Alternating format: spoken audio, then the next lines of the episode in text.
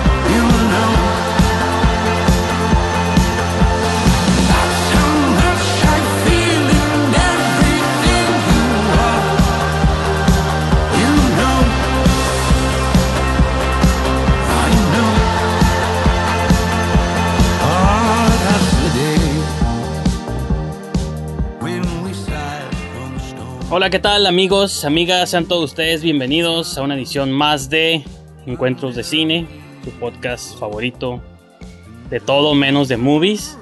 Y después de hoy va a ser mucho menos de cine, ya se darán cuenta por qué. Y le doy la bienvenida a Ángel Orduña. Hoy Livia no nos acompaña, parece que recayó en el, en el COVID, entonces. Pues Ángel, ido al cine, ¿no? A ver la nueva de Eugenio Derbez y pues se arriesgó, pero no valió la pena, yo creo. Y ya pusieron No Manches Frida en, en Netflix y dije, "Oh, huevo, es la oportunidad de que todo el mundo vea esa obra maestra. Oye, sí, ahora sí la voy a ver porque fíjate que no la había visto porque simplemente al cine no se me antojó. Eh, y ya después, pues simplemente ahí no, va, no, la, no me nació buscarla, ¿no? Pero en Netflix puede ser, puede ser que le dé chance. Y es la 1, no has visto la 2. Eso es lo que me intriga. La, La 2 fue la que me inspiró, lo mencioné hace unas semanas, para que regresara a la saga de la risa en vacaciones. Ujú, Simón, sí me dijiste. Siento que si esa movie funciona, pues, ¿por qué no funcionarían unos remakes ahí de la risa en vacaciones? Y mira, podría ser el, el, el Omar Chaparro, porque lógicamente tiene que estar, es obligatorio. Este, antes eran puros vatos los que hacían bromas a morras bien buenas, tontas, o a la gente común. Ajá. Pero ahora sí tiene que haber una morra ahí, porque ya estamos en una era más moderna, ¿no? Entonces ahí se la salvan, ya está Martí Gareda, ¿no? Y los otros pueden ser los de la película esta de la revancha de los, de los, eh, de los godines. Ah, y yo sí, creo que podría, a veces que había un gordito y un pelirrojo, están bien raros esos datos, entonces ca- caben bien. Y ahí ya se arma su equipo de risa vacaciones, estaría suave. Pues entonces tú lo apruebas. Yo lo pruebo, yo lo pruebo, es más, me dan ganas de producirlo nada más porque no tengo dinero. Pues sí podemos, hay de esas madres que costaban, güey, nomás. Sí, la neta. Una manejada de aquí a playas, ponle que vamos a Rosarito. Mm, Ahorita no, ¿verdad? Pero cuando regresen otra vez todos los Spring Breakers y todas las gringas y todo el mundo, vamos a Rosarito con una cámara y nos cada quien haga un personaje y filmamos ahí en las, no sé, un fin de semana en una playa, rentamos un hotel. Bueno, sí saldría caro ya rentar el hotel, ¿no? Pero podemos manejar, ir y venir cada día, ¿no? Simón. Y ya salimos con una película de 80 minutos. Pelada, güey. Sí, sí. De hecho, este está, creo que eso que dices que ahorita en- como la gente no está saliendo, quizá pueda convertirse en un buen chiste. De todos modos, si es malo, no importa, pues no mames, la risa en vacaciones. Pero puede ser así como la risa en vacaciones en COVID o en pandemia, ¿no? Entonces, no le dejas el pinche billete con caca, y ves que siempre hacían eso, como un billete con Sí, sí, caca sí, sí. y lo jalaban con un hilito, ¿no? Y cosas así, la gente así como que, ah, qué pedo y que no pase nadie, güey, como en dos, tres horas y nosotros nada más ahí valiendo madres. Estaría chistoso, güey. Y yo digo que sí, yo digo que sí funciona, es el momento ideal para una risa en vacaciones. Aunque de todos modos esa madre ya estoy- me quedo pensando y digo, pues ya es lo que hacen todos los youtubers también, ¿no? Y gratis, entonces... Sí, Mm, Pero la, la, tienes que, te- nadie pone la música porque no se atreven, con ah, la no, pues, el, musiquita. co- el copyright. Sí, Para, no, pa, pam, pam. no, no nos importa, nunca nos ha importado eso. no, pues sí, ya sé. Pero pues digo, igual ya hace mucho que no hacíamos un show nomás tú y yo, así que es tiempo de... Podemos hablar de cosas más personales. Sí, nos- pues, luego nuestra compañerita Livia este, se nos altera, se nos altera. Nos intimida. nos intimida con su silencio. Y de hecho, y, bueno, y está curada porque sí me gustaría que nos extendiéramos un poquito en este tema porque yo sé que tú usas mucho redes sociales y yo también, pero no sé moverle luego tanto como tú. Este, que ya viste que, y esta no, no te la quería comentar con Livia también porque ella es nuestra TikToker residente, pero no sé si ya viste que Instagram pues ya se convirtió también en TikTok porque Ah. sacó su, sus Reels, su nueva modalidad. Ujú.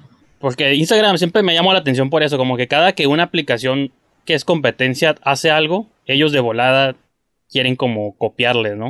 O sea, por eso metieron lo de IGTV y siempre las historias que originalmente eran como de...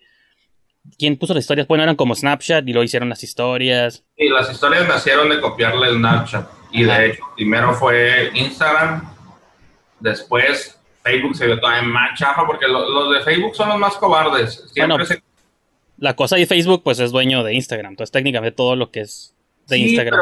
Pero, pero al mismo tiempo dices, pues, ¿por qué no lo intentan en, en la- en las dos plataformas? O a veces primero en Facebook, si de todos modos son los mismos. Pero no, son bien cobardes con Facebook. Es más, creo que estuvieron primero las historias de Messenger que de Facebook. Porque son bien cobardillos para moverla al, al- al Facebook. Como que sí me he dado cuenta. Si, si no se aseguran de que venden, ni, ni le mueven. Y luego, el, y es el Instagram televisión, a mí nunca me funcionó. Se me hizo bien súper chafísimo. Pues eso es como ajá, para hacer lives, que es lo que hacías Facebook y hasta cierto punto YouTube, porque puedes tener videos de hasta 60 minutos, entonces pues puedes subir cosas de larga duración. Y ahora introdujeron la modalidad Reels, que puedes subir, pues es lo mismo, tú que no estás en TikTok, pues es lo que ves ahí es casi lo mismo, ¿no? Técnicamente puedes editar videos rápidos, cortos, la gente, ¿sabes? Te subes bailando a ti mismo. Entonces es una combinación entre historias, videos, pero pues y lo que alguna vez fue Vine y todo ese tipo de cosas. De hecho, se según yo, Facebook es dueño de Lazo. Y Lazo sí es un copy-paste de TikTok que no pegó, güey. Pero si es así, son exactamente lo mismo, nada más cambia el nombre. Entonces se me hace como que agarraron eso de Lazo y se lo metieron al Instagram porque lo quieren usar, pues saben que sí vende, pero no lo supieron vender, no lo supieron que la gente se sintiera con curiosidad, ¿no? Les ganó el TikTok la, la viada. Ajá. Pero, y se me hace que es hasta por el puro nombre, porque Lazo se me hace como medio chifilla. Y, y se me hace que es eso, nada más como que agarraron ese código de Lazo y se lo han de haber metido al Instagram de a fuerzas. Sí, pero pues no sé, ya me sabió porque pues las muchas personas que seguía pues estoy viendo que ya están haciendo sus famosos reels y digo, pues esto es lo que yo estaba viendo ya en TikTok nomás. Sí. Y, y el rollo es porque pues está allá afuera esta controversia de que TikTok como es aplicación china, no la quieren en Estados Unidos y pues. Instagram puede aprovechar para si es que la yo dudo mucho que cancelen TikTok en Estados Unidos, se me hace como imposible, esas cosas no las puedes evitar, Eh, pero como que están aprovechando ese ese momento, pero pues no sé, ahora te metes al perfil de alguien y hay como un chingo de pestañas, o sea, te digo, están las historias, están las fotos y luego ya hay dos videos, el de IGTV y ahora también los famosos Reels. Ya aparece otro Facebook ahí saturado de cosas. Sí, como que ese es el temor que tengo yo de pronto como hartarme de... Digo, y sí le digo temor porque pues nosotros prácticamente estamos buscando como mantenerlo en forma, ¿no? Como trabajarlo, como sí entenderlo, ¿no? Y cuando una red social se vuelve tan, tan chafa que ni siquiera te nace de verdad trabajarle, porque digo, el podcast es como una red social que sirve para conectar con gente, pero nace, te nace, te gusta hacer un podcast, ¿no? Sí, sí. Creo que en el Instagram tomar fotos también, porque a mí me gusta tomar fotos. O sea, a mí me nace tomar una foto, subirla a Instagram y ver que la gente qué opina de esa foto. Pero cuando ya empieza a ser como, como que, ah, tienes que moverle los reels y a los historias hacia esto, ya es donde ya no soy con el, ya no compito con eso, ya no me uno, pues ya no, ya no soy parte de, de ese show.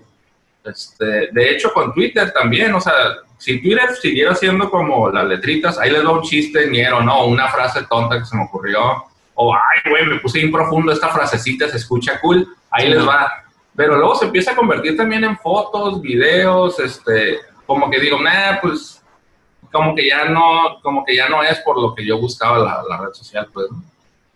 Sí, sí, porque, o sea, es que es. Es que aparte como lo interesante creo yo como de las redes sociales, digo, pues como una de dos, si tienes como un proyecto, pues te sirve para difundir tu proyecto, ¿no? Pero si no tienes nada que difundir, pues la idea es difundirte a ti mismo, ¿no? Pero como que creo que originalmente había una idea de que ah, es para que te expreses a ti mismo como tú, como tú eres, ¿no? Pero creo que ahora ese tipo de cosas te hacen más bien como imitar otras, o sea, como es el juego de la imitación, de que cuál es la tendencia, ah, todo el mundo está bailando esta canción de reggaetón o- y cosas así, entonces ya ves el mismo video nomás interpretado por un chingo de personas diferentes o chicas o dudes y, y digo, o los challenge esto, ¿no? Es el que está de moda y ves como si pasas por tu timeline mil videos del mismo challenge nomás interpretado por diferentes y pues ya no veo la originalidad, ya nomás veo como gente imitando, pues propagando un meme que, digo, se vale, ¿no? Pero ya no ves como originalidad, ya ves como copy-paste y eso Sí, está... como, como que tienes que igual y separarlo, ¿no? Como si es entretenimiento, pues ni para qué analizamos la red social. Pues, ah, si me hizo divertida esta función, la uso o no la uso, pero no me importa quién la ve, quién no la ve, estoy agarrando pura yo solo en el celular como estar jugando con la viborita. Pues está bien, es como ver películas, hay gente que le gusta jugar con redes, hay gente que le gustan los videojuegos, no es un juego nada más por un rato. El, el punto es cuando, cuando luego, como que si te quieres dedicar a promover un proyecto, como tú dices, y que esas ondas ya son tantas que distraen o que te hacen más difícil sobresalir, ¿no? Porque, ¿sabes que Quiero hacer un podcast que pegue, creo que vale la pena, se cura el contenido, y para que ese podcast, que ese es mi, mi, mi, mi meta, tengo que hacer un reel, 10 historias, una foto, un video, un... Eso, güey, yo no quiero hacer todo eso, yo nada más quiero el podcast, pues, ¿no? Y podría parecer que es como, es que es más basura, pues es más, es más basura en esta, la famosa frase desde la universidad, ¿no? La era de la información, pero Sí. es información de más, pues que, que, que nada más atiborra. Y creo que en vez de ayudar, perjudica a los creadores ese tipo de, de como de nuevas funciones y de basura y demás, ¿no? Pues sí me acuerdo mucho de esa frase, ¿no? Que el internet es la carretera de la información, pero ya en esa carretera ya hay un chingo de tráfico, ¿no? Ya parece... ya, ya es un caos, ¿no? Al principio era una vía rápida, ahorita ya es pinche ahí, este, una intersección ahí de bulevar a la una de la tarde. Sí. Y luego ahí, este, por ejemplo, YouTube me sigue gustando porque me, cuando metió historias se me hizo como que le iba a regar, pero en el momento en el que tienes que tener como, creo que mm, por lo menos 100 mil seguidores o algo así, ya lo hizo un poquito más exclusivo, ¿no? Estaría como suave este, que por lo menos estas redes sociales también se arriesgaran a hacer cosas así. Como que tuvieras reels, pero solo si tienes un millón de seguidores para arriba, ¿no? Y puedes ver reels de gente famosa y si te gustan los espectáculos y ver gente famosa, pues está bien. O sea, está curadillo, pues, ¿no? Sí, pues sí. Pero como que quieren para todos meterle más y más y más funciones y al final son las mismas, nada más pintadas diferentes, pues, ¿no? Simón. Pues sí, entonces lo hacen cada vez más difícil a uno querer permanecer en sus redes sociales favoritas. Digo, a todos yo creo que Instagram me gusta ver. Rara vez subo cosas. Creo que yo sigo con YouTube, ¿no? Más que otra. Y Twitter me gusta también. Son como mi top 2, YouTube y Twitter. Las demás ya me dan miedo. Pero pues ahí estoy porque dicen que tienes que estar en todas, ¿no? Entonces... No, no está de más. Y pues pasemos, pues esa era como la gran nota que quería acá discutir un ratillo. Pero algo que seguramente también es como de nuestra generación. No sé si escuchaste que van a hacer un remake del Príncipe del Rap. Pues, Ah, anunciaron, producido por igual Quincy Jones, este, ¿quién era el otro? Medina y el mismo Will Smith, pues que pues ahora ya tiene el poder para producir cosas. Se supone que hace un año salió un trailer en YouTube, así, hablando de cosas que hacen los fans, de un realizador que se llama Morgan Cooper. Hizo como estos trailers de parodia, ¿no? De cómo sería The Shining una comedia, ¿no? Cómo sería esto y lo otro. Ah, pues él fir- filmó un tipo cortometraje de cómo sería el príncipe de rap, pero serio. Entonces graba como, grabó así como súper dramático y todo, cuando lo corren de Filadelfia acá, o sea, como pandillas y todo, o sea, todo como serio. Y dicen que Will Smith vio ese video y se asoció pues con el vato que lo creó. Y ahora están pichando la idea de hacer un remake de la serie, pero en versión dramática. O sea, como el tono que él le puso al, al corto, pues, ¿no? Que yo creo que se lo van a aterrizar poquito a la comedia de todos modos, ¿no? Pero me, me hizo pensar un poquito en, en Sabrina, eh, la, la Sabrina de Netflix, la gran diferencia que hay con la tradicional. Y de hecho, la primera temporada estuvo bien curada. La segunda temporada empezó muy bien y casi lo logran. Pero se nota que para la tercera temporada ya había, porque de hecho en Netflix es muy común que produzcan la primera y segunda, segunda temporada casi sin, como sin, o sea, si te aceptan la primera, casi casi la segunda ya te la aceptaron por default, ¿no? Ey. La tercera ya es la que ya te ponen como más presión por lo que he leído y lo que he visto, ¿no? Que ya ven estadísticas y ese show. Yo creo que se vieron, se dieron cuenta que mucha gente se sacó de onda con que no fuera como la primera, la, la original. Y está bien ridícula la tercera temporada. Quieren meter mucho chiste a fuerzas cuando la serie ya no era de eso. Y yo me imagino que si le sale mal esto del príncipe del rap, va a ser como una tercera temporada de Sabrina. Si le sale bien, puede ser como la primera temporada, que la verdad a mí me gustó un montón. Estuvo, estuvo suave. Pues, ajá, lo que están pichando, te digo, es como la misma idea, nomás te digo, ya en un contexto como más moderno y dramático, pues, ¿no? De hecho, o sea, lo están viendo así como un, un drama series de que, pues, es la experiencia de un pato negro de que se va de su, como de su Filadelfia, de las calles para vivir con ricos. Y, o sea, sí, sí podría como funcionar ese concepto que la serie lo llevó, pues, al chiste, la original, y que, pues, digo, no sé si tú la veías, pero, pues, era de las series que yo también veía antes. Ujú. Entonces nomás es como eso, pues de que de entrada se me hace como ridículo porque al rato van a hacer que la niñera seria también. ¿no? Ajá. O todos esos sitcoms que veíamos en los noventas Sí, en su versión ya sucia y gritty y oscura, ¿no? Y, y Pues es que hasta que nuestra generación no esté seis metros bajo tierra, van a dejar de existir los remakes de nuestra generación, lo que fueron originales con nosotros, ¿no? Ya los que están más chavos que nosotros, pues van a estar viendo remakes de las cosas que en su momento sí fueron originales para, para ellos, ¿no? Pero a nosotros, sí, como tú dices, la, la nana y todas esas van a seguir saliendo remake. Beverly Hills, güey, Beverly Hills va a volver a salir, tiene que volver a salir. Pues ese, ese sí lo hicieron, ¿no? Hace poquito me acuerdo que hubo como un... Pues reuniones y eso. No sé si habrá ido un remake, pero no me sorprendería que existiera y que fueran a sacar hasta otro, ¿no? El de 90-210 remake. Pues. Friends, ¿no? Friends siguen llorando por, por su reunión y, y este año iba a ser el bueno y el pinche COVID, ¿no? Pero se supone que ya está programada una, una grabación de, para esos vatos, ¿no? Les Ok. van a pagar un millón de dólares a cada uno por día de grabación o algo así. Que digo, no sé tú, yo la verdad, Friends nunca fue... Como que Es nunca, sí, pero no como... ¡ah! nunca había intelectualizado por qué, pero ya con el tiempo como que ya lo pienso y sí estaba como muy fresa, yo creo por eso no conectó tanto conmigo. Sí, yo no tengo problemas con que un humor sea muy tonto. De hecho, a veces disfruto de las cosas más tontas sin sentido, ¿no? Entonces, no creo que sea porque fuera como tanto y yo soy más listo. Más bien es como, pues a lo mejor no conectaba con algunos chistes de, de pareja. Casi todos son como de que alguien quiere andar con alguien y cuando salía Friends estaba, yo estaba mucho más joven. Entonces, no era como que sí, cierto, eso de que te casas con tu exnovia lesbiana, ¿no? O sea, pues no, funciona de sí, sí, sí, sí. pero ahorita que ya puedo ver con, por ejemplo, a Friends, The Office y Modern Family, yo prefiero Modern Family a esos tres. Es como, es como un punto medio entre ambas.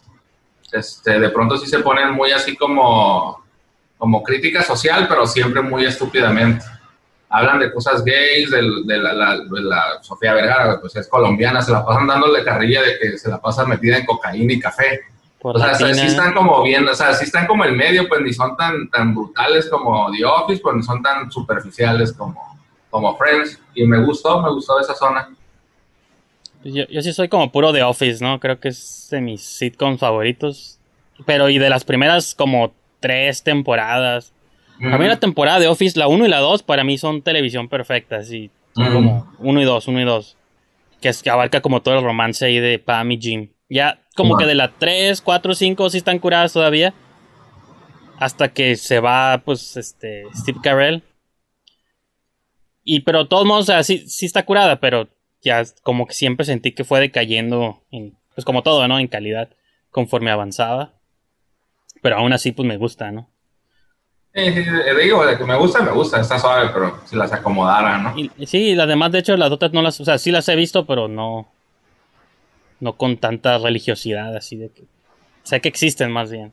pero no te, no te podría responder trivia ni de una ni de la otra, ¿no? Mm. más que de Office, yo creo, más o menos. Y pues bueno, hablemos un poco de nepotismo mexicano. Ingesu, buen Juan. cambio. Jonás Cuarón, el hijo de Alfonso Cuarón, Dale, dale, léela. que ya es. Digo, él ya ha hecho un, hizo una movie curada que se llama Desierto hace unos cuantos años. Digo, hasta eso le doy crédito. No, o sea, el nepotismo existe, pero ocasionalmente, lo- como hablábamos de los Coppola hace unos programas, ¿no? De que puede existir y aún así puede que también seas talentoso casualmente, ¿no?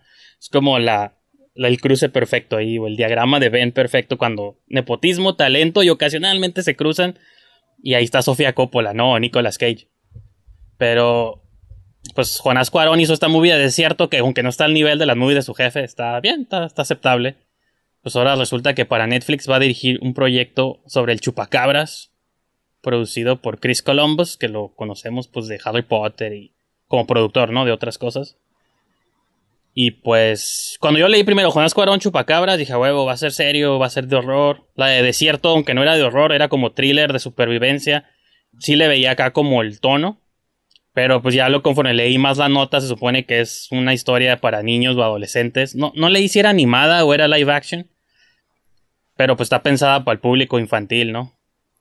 Y aparte pues tiene sentido porque Chris Columbus siempre ha producido cosas para niños. Entonces pues ahí está la nota y tú qué... Vi tu Pues mira, expresión. del, del nepotismo, creo que hay lugares donde se vale. O sea, si se tratara como de política, presidencia o hizo algo súper ilegal, bien loco y nada más porque es tu hijo se lo van a perdonar, ahí sí está bien súper gacho, ¿no? Sí, sí. Pero en el mundo del entretenimiento, es, o sea, yo también quisiera, o sea, ser famoso, Sí, luego sí. tener un hijo y ayudarle a mi hijo. Pues no, no hay bronca, a lo mejor no le dirían, déjenlo que haga Star Wars de nuevo, pero sí le dirían, háganle el paro con una peliculita, ¿no? Para que Ey. vaya viendo que anda el morro, ¿no? Entonces está bien.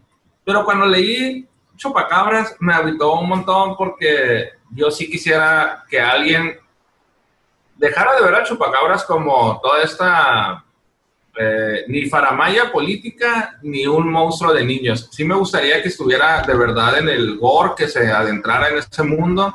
Lo más que te, lo más ah, medio fresa y fresa entre comillas y, nada más como para ilustrar que te aceptaría sería un Guillermo del Toro. Hiciera algo raro, eh, no le hace que estuviera comercial, pero que siguiera siendo raro, horror, disfraces, cosas así como fantasía, ¿no? Pero la verdad, me gustaría que fuera todavía mucho más gore, ¿no? Que si hubiera sangre y que hubiera, no sé, sacrificio de vacas y cosas bien raras por ahí colgadas. Y de hecho, y como que coincide con, con el comentario que hice de Sabrina al principio, esa serie, por lo que me gustaba la primera temporada, es porque no le tuvo miedo a los disfraces. Sale Satanás, creo que en el capítulo 4, manchado así de, sudor de sangre, según de, como de bebé o una cosa así. Hay cuerpos de niños en el, en el bosque. O sea, no le tuvieron miedo al horror y al gore, a pesar de que iba a ser fresa. Si ellos pueden hacerlo, tú puedes hacer una película gore del chupacabras. O sea, es como, ¿por qué vas a hacer algo de...? No, simplemente no entendí el proyecto. Se me hizo como muy fuera de lugar, muy chafa, muy... No sé, como que me, me agüitó, la verdad. No, y, y lo de Chupacabras, me acuerdo que hasta los X-Files alguna vez habían hecho un episodio. Estaba buscando el título del episodio que se llama El Mundo Gira. Dice, es el onceavo. No, es ajá, el onceavo episodio de la cuarta temporada. O sea, ya tiene tiempo en el 97. Ujú. Y pues lo que, es, lo que está curada y es lo que el episodio este de los X-Files lo vinculó un poco. Y, y a mí se me, siempre se me ha ocurrido es vincular a Chupacabras, pero más con una cuestión como fronteriza. O sea, como los... eh, y, y la, porque la movie de esta de Jonás Cuarón, bueno, la idea esta del proyecto que está encabezando, la, la- perdón, la película que él hizo de Desierto era sobre eso, sobre, no sé si la llegaste a ver o sabes de qué se trata, pero es de unos vatos, pues un coyote que va a cruzar un grupo de personas y en el desierto está pues como un redneck ya, ahí, ya. Sí, que es el, el Negan de Walking Dead, el Jeffrey Dean Morgan. sí. Entonces él, por- o sea, él no está comisionado por nadie, él porque es racista y odia a los mexicanos, se autoadjudica ir con un rifle y matarlos a los que van cruzando, ¿no? Entonces el Gael García y otro grupo de, pues, de mexicanos están escapando. Entonces la movie hasta eso está curada porque es como un thriller de esos de survival, pero en el desierto y, en el, y con un cruce ilegal. Entonces dije, bueno, como premisa estaba curada. Y podrías como añadirle el elemento en lugar de pues un racista blanco que sea el chupacabras el que está acosando a pues a los migrantes, ¿no? Y creo que incluso puedes añadirle ahí como otros tono otro subtexto, pero pues no, no, pues no sé cómo lo van a hacer, pero ya desde que dicen que es para niños, pues ahí ya me pierden, ¿no? Como dices. Sí. Pues a ver, a ver qué, qué, qué sacan, güey, a ver qué. Pues sí, yo creo que sería como un. Pues si se va a liar con Harry Potter, pues va a ser una peliculita así como estas de bestias y cosas donde a lo mejor hasta van a tener que inventar una bestia buena, ¿no? Chupacabritas y chupacabrón o algo así. El bueno, Chupacabras. y- el bueno y el malo, ¿no? Algo van a sacar, pues, ¿no? Entonces, pues a ver qué. Me gusta eso de chupacabrones. es un, una criatura gay. Pues bueno, entonces con eso concluye la sección de noticias trágicas del mundo del cine. Ah, bueno, hay una, hay una cuarta como noticia, o una tercera noticia, que me dio una idea para inaugurar una nueva sección en el show. Este, voy a leer como primero el encabezado y esto luego les voy a revelar cuál es la sección que me inspiró. Dice, de Cinepolis Click a Spotify, nuevos servicios llegan al Oxxo y podrían salvar la marca. Supone que ha habido varias notas de que Oxxo, ahorita con la cuarentena y todo, pues entraron en crisis, pues como todos, ¿no? Entraron en crisis, cerraron muchas, muchas tiendas porque pues dicen que su venta principal, dice, dice, reportó, dice, el fondo no sé qué, dice, reportó una caída de ingresos de Oxxo durante el segundo trimestre del año, cifras que fueron resultado de la escasez de cerveza en el Oxxo y las restricciones de movilidad, así como baja en demanda de combustibles y bueno, no sé qué pedo, ¿no? Pero supone que pues el hecho de que no vendiera Oxxo cervezas por unos cuantos meses, pues hizo que le tronara un poco. Yo creo que esto de los combustibles se refiere a que la gente está saliendo menos y está saliendo al mandado una o dos veces a la semana en vez de ir todos los días por una cosita al Oxxo. Ah, no, sí, ajá, es que sí, porque era en general como de todos los comercios. Yo Dije, el Oxxo, pues que tiene que ver con combustible, pero pues es Mm, todo. no, va. el, es el fomen, es la FEMSA la que declara, entonces, eso, pues, ah, son to- todos los comercios, el combustible también va ahí, pero no en el Oxxo, ¿no? Entonces, pues se asocian con Cinépolis porque ahora puedes comprar movies y Spotify, ¿no? Pero pues enfocándome en lo de Cinépolis, dice, de esta manera Oxxo y Cinépolis anuncian que desde ahora puedes alquilar y comprar películas en las sucursales de la cadena de tiendas de conveniencia, 45 pesos por cada título. Entonces, pues, Pero películas digitales para Cinepolis Click. Ajá, Cinepolis Click, pues es el app, ¿no? De Cinepolis que Bueno, claro. pues su plataforma de streaming. Entonces la cura es de que, pues sí, tú las puedes pagar con tarjeta de crédito en línea si la tienes, pero pensando en el público que no tiene tarjeta, puedes ir al Oxxo y pagas tu movie y ya la ves en tu casa. Sí, sí hay, sí hay gente, yo digo, es bien raro que yo compre en el Oxxo una tarjetita de, de Netflix, ¿no? Yo te pongo de hoy de alta mi tarjeta y cada mes se cobra o lo que sea, pero sí, sí hay gente que de pronto no le gusta dar su tarjeta en internet y, y con- mis papás compran una tarjetita y andan metiendo ahí el código. Pero no sé por qué pienso que alguien que tiene eso de Cinepolis Click es alguien joven que sí consume por internet, que hasta no, no sé, no, no sé qué tanto les pudiera beneficiar. Yo nunca he usado Cinepolis Click, ni siquiera sé si tiene días de prueba. A lo mejor tiene días de prueba y lo podría calar a ver. No, lo, este, hubo un tiempo cuando recién inauguró Cinepolis Click, yo sí lo uso pues en base, no, no tan regular como los demás, pero cuando hay, hay movies que de pronto nadie más tiene, sobre todo movies mexicanas, que nomás están ahí y no están en ningún otro lugar, entonces cuando a veces sí las veo. Y cuando recién lo sacaron, sí era un, creo que costaba como 89 pesos al mes, pero era como muy al principio incluso, y como que no les funcionó, entonces quitaron eso, y ahora es como paga por tu por cada movie individual, como un servicio, un pay-per-view, pues no tú rentas, ah, ¿qué movie quieres ver? No sé, este, la de Detective Pikachu, ah, pues nomás pagas por la movie que quieres ver, pues, ¿no? Ya sea que la rentes o la compres como en iTunes. Entonces, yo sí rento muchas movies, sigo, son como 45 pesos. Si tienes puntos de tus visitas al cine, pues los puedes ahí intercambiar. O si eres como, si estás en el nivel acá platino, no sé cuál nivel es el que yo tengo, me regalan como tres cortesías al mes. Entonces, pues esas tres cortesías yo las aprovecho para, pues para ver movies, ¿no? Suena bien, de hecho, Sí, pues de me hecho- suena como a que de verdad sí es porque no que tienen un catálogo amplio y que quieres ver películas mexicanas porque pues me estás diciendo lo mismo que YouTube películas, ¿no? También Sí, sí. ahí puedes rentar, pero pues no, no muchas veces no tienen las mexicanas y ese to- desarrollo no tienen nadie como de Marvel, Disney, todo así pues. ¿no? Simón. Sí, yo sí creo, yo siempre he creído que la ventaja que tiene Cinepolis Click de otras es las películas mexicanas, si te gusta verlas, o algunas de ellas, ¿no? Porque ni iTunes, ni YouTube, ni qué otro. Pues Amazon ya metió la opción de comprar movies también, pero también son las, o sea, son las blockbuster, pues las que están en el cine. Sí, no, y Amazon creo que hasta para subtítulos es muy, muy especial, no, Ya no sé. tiene muchos subtítulos sus series. Ey. Este, no, sí, sí, sí veo como el mercado, o sea, si te gusta, si no manches Frida no estuviera en Netflix, estaría en Cinepolis Click ahorita, o estuvo mucho tiempo antes de, ver- de estar en Netflix, pues ahí la pueden ver, ¿no? Pero te gusta o no te gusta, es una película que vendió mucho, entonces yo creo que sí hay mercado, pues, ¿no? Si hay gente que va a querer verla. Se me hace interesante, nada más que, que pues es que ambos necesitan sobrevivir, el Cinepolis y Sí. el Oxxo. Sí, sí, Ajá. pues sí, sí, es como una alianza interesante. De hecho, ahí dice, dice, este tipo de alianzas que ahora comienzan a ganar relevancia podrían dar a Oxxo el respiro que necesita en medio de esta emergencia sanitaria que no parece estar controlada en el mercado mexicano. Están tan paniqueados que no pueden ni redactar algo político, ¿no? Quisieron echar la culpa a López Obrador y no pudieron. Ni siquiera pueden Digo, tam- también puede ser mi culpa porque no se lee al mismo tiempo que estoy en el programa, pero porque a veces leo como muy rápido, más rápido de lo que estoy hablando, entonces me brinco, leo mal palabras, disculpen. Oye, pero estaría suave entonces que uno pudiera comprar sus palomitas Cinépolis y todo ese show en el Oxxo, ¿no? Digo, ya lo están haciendo para que te las lleve el Uber o una cosa así bien, bien caras, ¿no? Pero el Cinépolis sí tiene su marca de palomitas. Sí. No sé si en la comercial o en cuál lugar yo las he visto, la- el paquetito de palomitas Cinépolis. Entonces, no sé si el Oxxo venda esa marca. Vende las clásicas, esas. ¿Cómo se llaman? Ay, tienen. Sí, pues esas pues, no me acuerdo cómo se llaman, pero sí, azules, ¿no? Con Ajá, pop. sí, sí. No, no, no, cómo se llaman, la verdad, pero... Pero sí, Cinépolis tiene su marca y tiene dos, tres sabores, creo que por género de películas, las de horror y las de drama y cosas así. Está, está suave el conceptillo, pues, pero estaría sabe comprarlas ahí en el Oxxo.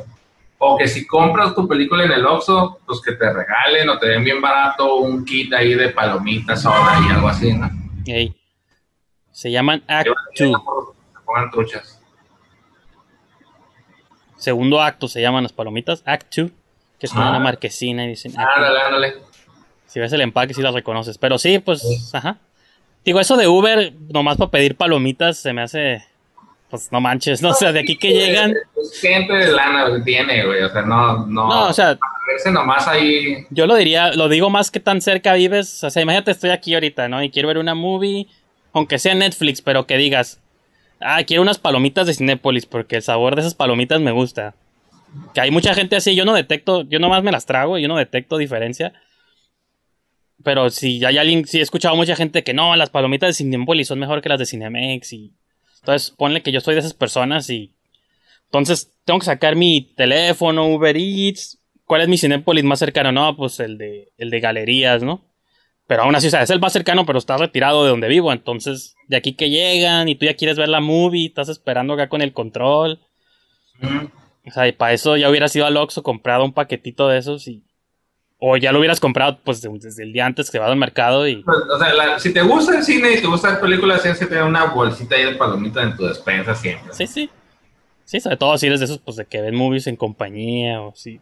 Digo, si vives solo, pues no, va, pero... Sí. Una bolsita ahí.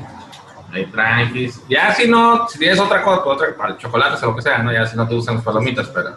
Unos Si te gustan las palomitas, si eres de comerlas con una película, pues una bolsita ahí nomás, sí. No está de más. Ya mínimo el maíz y el sartén clásico, ¿no? Esas de, esas de Scream. Sí me acuerdo de la movie de Scream con, con esas. No, pero, pero es que también este, estaba muy carísima. Yo sí llegué a ver como precio así de que palomitas y soda, porque hasta la soda y el hot dog o una cosa así que nunca pedías cuando ibas al Cinepolis los hot dogs esos de plástico feos. Sí, ya sé. A 500 pesos por todo el combo de 100 pesos, pues como que nada, no manches, ¿no? Yo siempre que he comido... el precio del cine era caro, güey. Yo siempre que he comido esos hot dogs me hacen daño y ya, y, y yo ya lo sabía la segunda vez que lo volví a comprar, pero era tanta mi hambre que dije, pues lo siento, prefiero comerme un hot dog. En el, en el Cinepolis VIP, ¿tienen mejor comida? Nunca Sí. he visto. ¿Sí? ¿Sí está más así bien? Pues sí, no, o sea, tampoco, yo, o sea, yo no, sí he ido al VIP, pero no como usualmente ahí porque pues me duele el codo de por sí, ya pagué como 150 por un ticket de entrada. Sí, sí, pues sí, pues sí. Pero y aparte el hot dog como otros 200 y, y dices, no, güey, no, no. Es que de hecho me acordé de los, ah, pues Carl Jr. tiene sus Hardys, o ¿cómo se llaman? Y luego abrieron un Carl Jr. en, en Zona Río que, que vendía cerveza. Entonces Ah, se me sí. hizo como que si hay un concepto donde puedes vender un Cinépolis para manchis, ¿no? Un Cinépolis, pero donde la comida esté bien manchosa, así bien súper buena. Y no le hace que te cueste, pero tienes ganas de ir a valer ¿Qué? madre ahí en la, en la, en la pantalla, ¿verdad? Que ahorita que lo dices, digo, es la hipocresía de los borrachos, porque estoy criticando lo caro de la comida, pero sí es cierto, una de las mejores cosas chidas del VIP y que yo siempre pido, pues mi tarro, que es como yo creo el doble o el poco más de este, como por 120 pesos, pero pues es un pinche tarro de cheve y, y es de la, pues indio, o sea, ni siquiera es una marca acá chingona, ¿no? Pero, pues, ni pedo, entonces... Para un Pues, borracho la cerveza siempre está barata o siempre se justifica, pero la comida no. me, acuerdo, me acordé de un canijo, una vez estaba, iba así saliendo de, del Oxxo, creo que yo iba a entrar, iba saliendo una señora y un señor. La señora, estaba haciendo frío, me acuerdo que estaba haciendo un montón de frío, entonces la señora sacó así como su vaso, que no sé si era café o chocolate o algo así, pero estaba así como bien feliz porque finalmente se le iba a quitar el frío, ¿no? Así. Y hacia afuera, por atrás de ella, sale el señor bien emputado, güey, pero así de botas, su chamarrita de piel, así. A huevo. Ese café te costó como 20 pesos, están bien caros, con eso yo me compro una caguama y con yo me quedé, "Dude, o sea, pues entonces cuesta lo mismo que lo que tú te hubiera gustado comprar, nada más Sí, que sí, estás pensando en ti, nada más, ¿no? O sea, Sí, está ahí, pues estuvo bien mamón, güey. Digo, ah, güey, qué, qué agüita estar casado con, con ese güey. Y fíjate que está, digo, esto sabe esa historia porque me sirve de transición perfecta a la sección que voy a inaugurar hoy, llamada con el título creativo Oxo News. Mm. Son, son noticias. Cada episodio voy a contarles una noticia que haya ocurrido alrededor de México relacionada a los Oxos. Porque cuando estaba googleando esta nota, pues de Cinépolis y Oxo, me le puse, pues me metí a Google Noticias, le puse Oxo, y me salieron cientos de notas de asaltan este Oxo, pasó esto en el Oxo de acá, que este Oxo hicieron otro.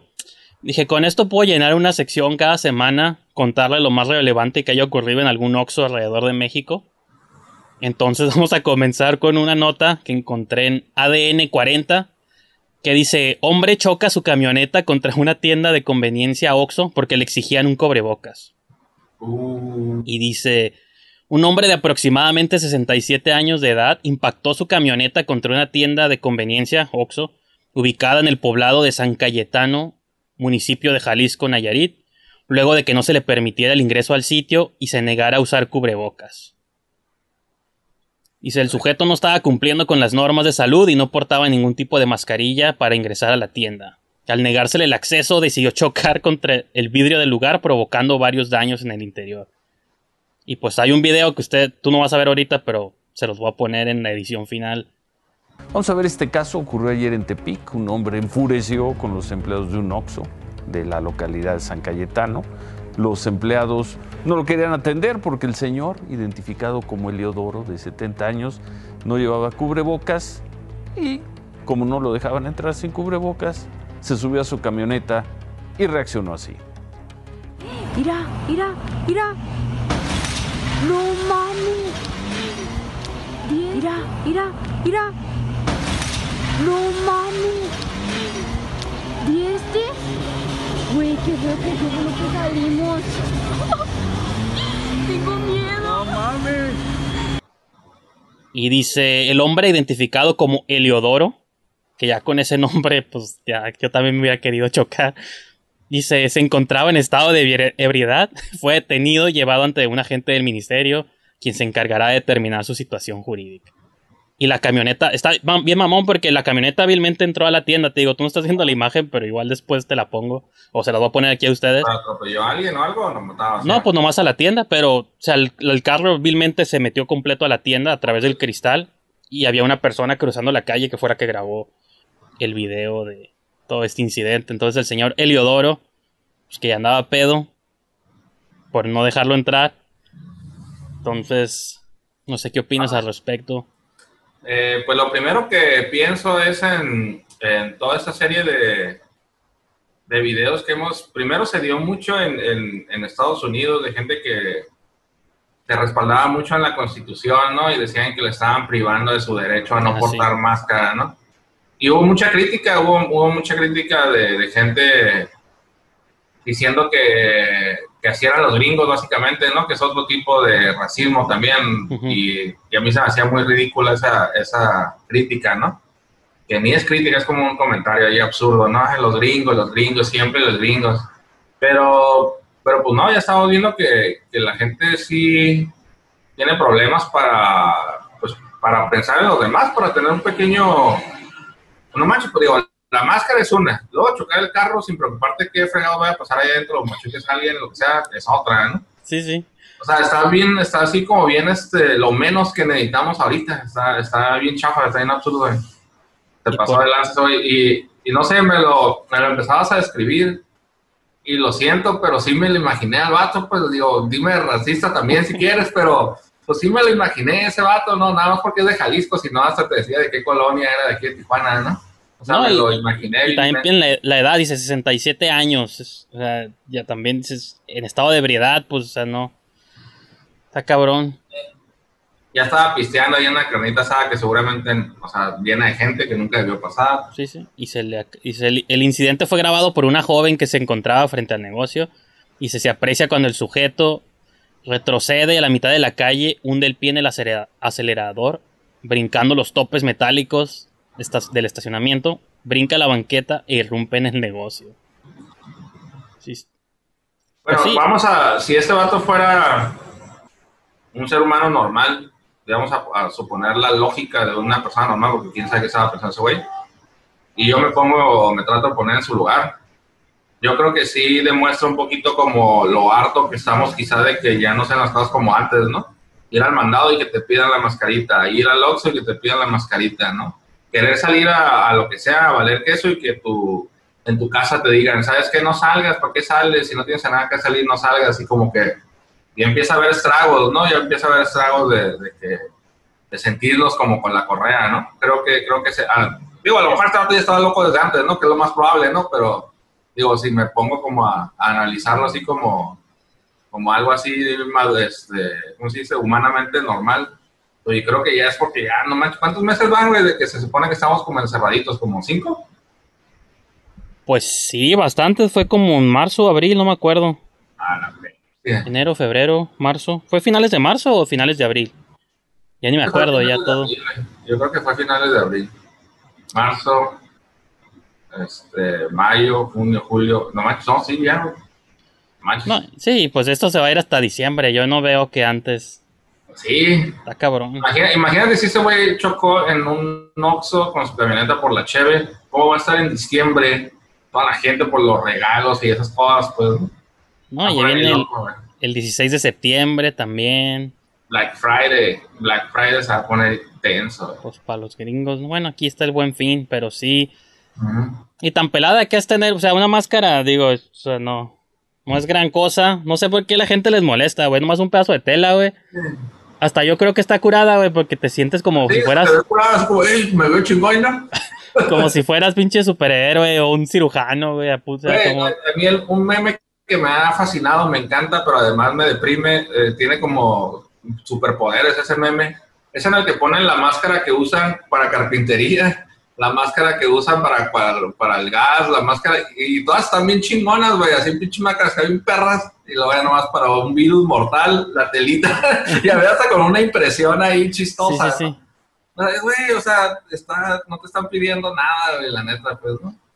O sea, como para decir, ah, es que violan mis derechos. O sea, pues yo diría, también traer ropa es violar tus derechos, porque no andamos desnudos por la calle, ¿no? O sea, Mm. o porque usas gorra, o, o sea, pues Sí, es sí. nomás una indument una prenda más que No es como que te piden traer tu seguro social este, ahí impreso o algo así, pues no, como información, pues no, que pudieras, nada más es una telita ahí, tranquis. Ella se Pues sí. pasaron de lanza. Yo es como para hasta seguirla usando después de que pase la pandemia, digo, ah, ¿Cómo dices que se llamaba? ¿Teroloquio o qué? El muchacho. Doncillo. eutanasio, ¿no? Como dije, a ver, ere... Ay, güey. Heliodoro. El Leodoro. Para que le pongas ese nombre a tu hijo si tienes. Heliodoro. Ahí lo vamos No, dicen, un nombre identificado como Heliodoro N, ¿no? O sea, como anónimo el apellido, pero pues con ese nombre, no creo que haya ya quien lo conoce. Ah, el Heliodoro, güey, Simón, güey. Ah, Ya lo conocen, pues, ¿no? Y le dijimos que ya había cheve aquí, que para qué se iba o algo así. che, Una Sí. cosa bien tonta de ese, güey. Se pasó de lanza ese, güey. Entonces, con eso inauguramos la sección Oxo News cada semana. Una noticia nueva de algo que haya sucedido en algún Oxo alrededor de México. Me gusta esa sección, ¿eh? Me gusta. Porque además, cuando no tengas una nota o tenemos una anécdota, podemos interrumpir con una anécdota porque pasar en un Oxxo. Sea, De pronto, de pronto hay algunas muy interesantes que salen por ahí. Y pues ahora sí, como es costumbre, la primera media hora del show usualmente es de temas varios, pero ya la segunda hora ya es, la segunda media hora digo, ya es de puro, ya es de cine, para los que entraron, ahora sí que disque para obtener su información legítima de cines. Primero quiero comenzar con un comentario que recibí, subí un video a YouTube sobre mi experiencia de ir al cine, Ah, fue man. muy criticada por muchos. Bueno, no en línea, pero personas que conozco tal vez. Y un tal Jorge me escribe. Ah, bueno, yo, yo en el video, porque yo creo que lo comenté aquí con ustedes, yo defendí el de que pues fuéramos todos, ¿no? Que yo estaba en pro de ir al cine, porque creo yo que ahorita está más limpio de lo que va a estar. Sí, eso, eso es indiscutible. Ajá, y que tú también lo hayas comentado por ahí, ¿no? Entonces este dude me dice, aprecio el argumento de que porque no hay mucha gente en el cine no debería haber problema en cuanto a contagios, y yo también estoy ansioso por volver a los cines, pero el hecho de que esté abierto no significa que ya debamos seguir con las actividades. Baja California sigue en semáforo rojo, que según yo está naranja, pero él dice que en rojo. No sé si sea verdad. No sé a quién le crean, googleenlo. Dice, y no bajará hasta que nosotros por iniciativa propia nos limitemos a seguir haciendo solo actividades esenciales en público. Repito, yo también estoy muriendo por volver a cines, pero esto no solo se trata, pero esto no solo se trata de evitar que tú te contagies, sino de que contagies a otras personas. Entonces, ese fue el comentario. Fíjate que es un tema mucho más complejo.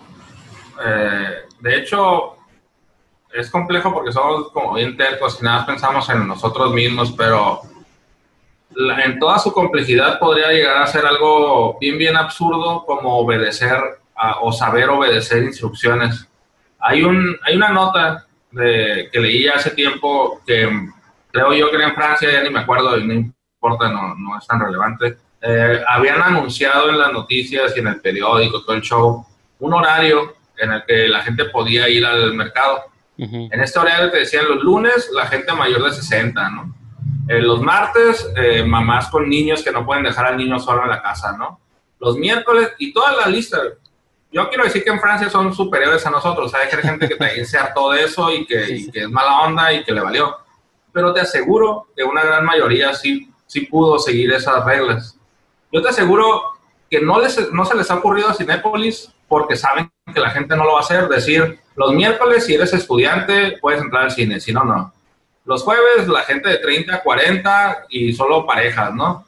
Los viernes es para solteros. Si la gente de verdad tuviera la cultura para decir, ok, es que no es que me estén prohibiendo algo, es que están tratando de organizar una manera de mantener su negocio activo, que yo me pueda divertir y que todos podamos estar sanos, la gente diría, ok, hoy es jueves y quiero ir, ¿no? ¿Sabes que no quiero ir? Uh, tengo que esperar hasta otro jueves. No hay pedo, me espero, pues no, por el bien de todos. Pero siento que como no se puede hacer eso, porque la gente está como pensando en sí, yo quiero ir hoy y voy a ir hoy, Simón. la verdad, yo creo que ahorita es el momento más adecuado para al cine porque está limpio, los empleados se están cuidando, les están exigiendo bien canijo cumplir la ley. Si rompen una ley, les cierran todo el negocio, no es como que los multan, los van a cerrar y es lo peor que les puede pasar ahorita. Hablando así como sabiendo lo, cómo es la gente y cómo se porta la gente y que sabes que si les ponen una ley no la van a seguir, mejor aprovecha de una vez ver el cine, despéjate, y después, ah, pues ya, ya fui al cine, ya me desahogué, ¿no? Ya me voy a encerrar en mi casa otro mes, no hay pedo, ¿no?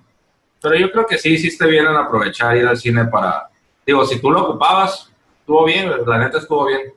Y, y no es de ocuparlo, o sea, por ejemplo, yo siempre me he tomado en serio lo de ver movies, ¿no? Porque yo me acuerdo que cuando, bueno, antes que teníamos la página donde hacíamos reseñas de películas y lo que hago aquí en el canal, digo, los últimos meses hemos agarrado más de cura porque pues no hay movies nuevas y sí, al final del show hacemos recomendaciones, pero este, como apenas la semana pasada subí un video con reseñas de las películas que vi en el cine, porque eso es lo que siempre he hecho principalmente. Todo lo demás se ha derivado, pues, de explorar otras cosas ahorita que, pues, que no hay movies, ¿no? Que el ritmo no existe. Pero digo, a lo mejor mi comparación va a ser como muy ridícula, muy extrema y obviamente, pues, no me quiero comparar con un reportero de guerra, obviamente, porque, pues, de entrada, yo no tengo ese valor tampoco. Pero cuando te gusta, yo siento que los reporteros que están como en zonas extremas, cuando ponen su vida en riesgo, creo que más allá de que porque les paguen o porque puedan pagar un premio, hacen eso porque sienten una responsabilidad social con, pues con su causa, ¿no? Como, ah, pues quiero llevarle estas noticias a las personas. En una microescala, en un punto uno por ciento de esa responsabilidad, como persona que se considera cinéfilo, fan del cine, y he dedicado gran parte de mi vida a hacer reseña o crítica de cine. Digo, pues si el cine está abierto y están poniendo movies nuevas, siento que mi responsabilidad de hablar de las movies es más grande que preocuparme si me va a pasar algo o no. Porque para mí ver movies no es, bueno, sí es un hobby, pero no es, para mí sí es algo importante y algo esencial de vida, pues, ¿no? O sea, porque me gusta ver cine. Entonces, el, yo no voy a las movies pensando que me voy a divertir, sino voy pensando en que estoy teniendo una experiencia que luego puedo comentar contigo, con ustedes. Y y pues y servir como seguir haciendo la crítica de cine, pues porque siento que es necesaria, pues siempre es necesaria. Entonces, Sí. digo, en ese sentido es por la razón que yo lo he hecho, de que, digo, pues alguien tiene que ver las movies nuevas y alguien tiene que recomendárselas o no. Si eso implica que me va a pasar algo, pues he escuchado historias de gente que se contagia y sobrevive y he escuchado historias de gente que no. Entonces, pues no sé de qué lado voy a caer yo si me pasa, pero... Sí, la verdad, Pues- digo, podría parecer a quien estaba viendo el, el programa que, que te va a dar la razón porque lo que sea, ¿no? Ah, son compas o algo así. Pero la verdad no creo que sea darte la razón nada más por eso. Realmente yo lo expresé en otro programa antes de que fuera del cine, de, de que siento que, que sí es, o sea, es como, es como subir videos a YouTube y que seas youtuber. La gente te desprestigia en canijo de que eso no es un trabajo y a lo mejor ese vato gana 10 veces más que tú, ¿no? ok, ver películas no es como ir a la guerra, como dices, pero pues sí, es mi trabajo, pues lo he hecho mucho tiempo, ver películas, reseñar, este, hablar de ello, y, y siento que es parte como también de quien soy, también, digo, se, se vale, pues no es parte de tu personalidad, de las cosas que, que tú expresas. Ok, yo no hice la película a lo mejor, pero yo sí me gusta hablar de, de, de- de ellas, ¿no? Y además en el video pues comentas también eh, sobre la experiencia de cómo te atendieron y todo ese show. Y se me hace que eso está, está muy bien porque si yo quisiera, estuviera dudoso y escucho tu programa, puedo tomar una decisión a partir de ella, ¿no? Entonces creo que al final de cuentas ese es como el propósito que tú estás cumpliendo. Más o menos superficial que la guerra, pues no mames, pues, pues claro, ¿no? Pues Sí, la sí. pinche guerra, ¿no? no la pinche guerra, no mames, ¿no? Este, No, los reporteros del narcotráfico, pues o sea, me refiero a alguien que expone su vida constantemente en cosas. Digo, pues a pequeña escala es como lo... Y aparte, pues todo el mundo tiene que salir de todos modos, pues ahí... Sí, es que es Ya. eso, yo también voy a eso, mira, es como para tu tranquilidad personal, es un buen momento para aprovechar, estás pues, eh, con- eh, contribuyendo o contando tu, tu experiencia. Eh, yo, por ejemplo, te lo, te lo decía en otro programa, estaría bien suave que empezaran a proyectar un montón de películas mexicanas que año con año se quedan ahí guardadas o que nada las proyectan un día en una sala de cine porque no quieren arriesgarse a quitarla de la nueva de Marvel, pero ahorita no hay nueva de Marvel, entonces pues pone esa película mexicana toda la semana. Simón. Y, y lo mencionaste, oye, como que noté que hay más películas mexicanas. Pues está bien curada registrar ese fenómeno, pues no, está suave como estar al pendiente y no nomás como, pues yo ahorita yo sería como, opino o pienso que van a poner películas mexicanas y tú no, tú ves, yo ya fui al cine y vi lo que hay en cartelera y esto es lo que pasó. Entonces estás haciendo como un reportaje, pues es parte de, tu, de lo que haces pues con, con, tu programa también. Entonces a mí se me hizo, se me hizo bien, la verdad yo no encuentro problema. Y aparte, digo, hay una frase, no sé si te acuerdas, el, o si veías tú los videos del Nostalgia Critic, alguna vez los viste, del vato que reseña movies, este, pues reseña como movies chafas del pasado, pues eh, Mm, es tipo no, como no, el... Yo me acuerdo de uno como de, de videojuegos, el Angry Gamer o el Angry no sé qué chingado. Ajá, el Angry Video Game, no, pues tipo así, nomás que en lugar de videojuegos, pues reseña movies chafas del pasado. Y su Ujú. slogan es siempre de las movies culeras que yo veo para que tú no tengas que hacerlo, ¿no? Entonces, Ándale. Sí, yo, yo lo veo como algo similar. Lo hago yo para que tú no tengas que hacerlo y, y ya, ¿no? O sea, como alguien, porque alguien tiene que hacerlo. Sí, sí. De hecho, este, pues ya si quitas lo de la pandemia o el virus, pues no te lo van a decir, pero hay mucha gente que de pronto sí se ahorró una ida al cine o fue nada, porque yo la voy a ver, no importa lo que diga el Brijandes, y lo ves como, ah, sí tuvo razón. Digo, al final de cuentas nada más es como escuchar tu opinión de cómo fue ir al cine y la, la tomas o la dejas nada más y ya pues no es como no creo que deberían de criticar tu acción creo que nada deberían de saber aprovechar esa información y tomar una decisión de si ellos van a ir al cine o no no, y Porque- tampoco está. Y no, o sea, y también, o sea, las personas que no lo harían, pues también, o sea, se vale, ¿no? No estoy diciendo también Ajá. yo de que ah, vayan. Pues, o sea, no- si no quieren ir, pues no vayan. O sea, yo entiendo también esa parte. Sí. Digo, y también digo, a lo mejor hasta tú la regaste en otras cosas que yo no la regaría, pero ya no vamos a meter en todos los detalles de tu vida y que hiciste en cada segundo, ¿no? Yo nomás estoy hablando de tu experiencia de ir al cine, pues si te daban las manitas, si no andabas ahí estornudándole a la gente en la cara. Digo, Oye, estoy pensando en que además actuaste bien, ¿no? Y he Entonces, tenido suerte que las dos veces que he ido, pues me he sido la única persona en la sala las dos veces. Una fue en Cinépolis y otra fue en Cinemex. Y en las dos salas me fui la única persona. Güey, en, pinche China o don- no sé dónde, Japón o no sé dónde demonios, abrieron los cines y llenaban algunos asientos con osos, osos de peluche, ¿no? No sé si viste esa nota, como que abren, te- tú sabes en dónde te puedes sentar si no hay oso de peluche, ¿no? Y Ajá. toda la gente, ¡ay, wow, maravilloso! ¡Wow, wow, los chinos, wow, qué ingeniosos! Y tú vas al cine y es como que, ¡eh, pinche vato! Y si hubiera, o sea, güey, tranquilos, pues no, también nos gusta como medio, medio alterarnos. Eh, pero no, yo, yo, yo creo que está bien. Si ahorita está sola la sala, nadie pierde, nadie gana. Y, y, por ejemplo, se supone que el 4 de septiembre, si no me equivoco, o en la primera semana de septiembre se va a estrenar Mulan. En Estados Unidos, o sea, ya hab- habían dicho que iba a salir directo a Disney Plus en Estados Unidos, ¿no? No sé si ya lo habíamos hablado aquí en el show este, pero salió, Sí, esa es, esa como la gran nota. Pero, cuando, o sea, el más abajo en la nota dice que en los demás territorios del mundo donde los cines ya estén abiertos y que no exista Disney Plus, ahí sí va a salir en cines, ¿no? Entonces, México no tiene Disney Plus y aquí los cines ya están abiertos, entonces, pues aquí al parecer todo pinta que México sí se va a estrenar en cines. Y digo, pues esa es una movie que, o sea, tenemos como que, bueno, o sea, yo voy a verla y quien quiera ir a verla, pues ese es como un primer gran blockbuster que ahí nos vamos a dar cuenta. Porque sí, ahorita yo he estado viendo una movie mexicana y una movie francesa. Esas movies nadie las iba a ver de todos modos. A ver, de todos modos, sí. Nadie sabe. ah, Ay, ¿por qué? Qué irresponsable de tu parte ir a ver cine francés. Güey, sí sabes que las salas están solas siempre, ¿no? Entonces, Pero sí. me intriga ver la primera semana de septiembre. O sea, ya estamos pues, a unos cuantos. Bueno, te faltan como dos semanas y media. A ver cómo se van a poner las salas. Y Ellos créeme no- que, si yo me paro en el cine, y esto lo voy a decir aquí, si se me paro en el cine y veo que hay un chingo de gente, a lo mejor sí la pienso en entrar. Digo, bueno, vine al cine y me hago pato en otra cosa. Ahorita también me he, bas- me he sentido cómodo en el hecho de que están vacíos.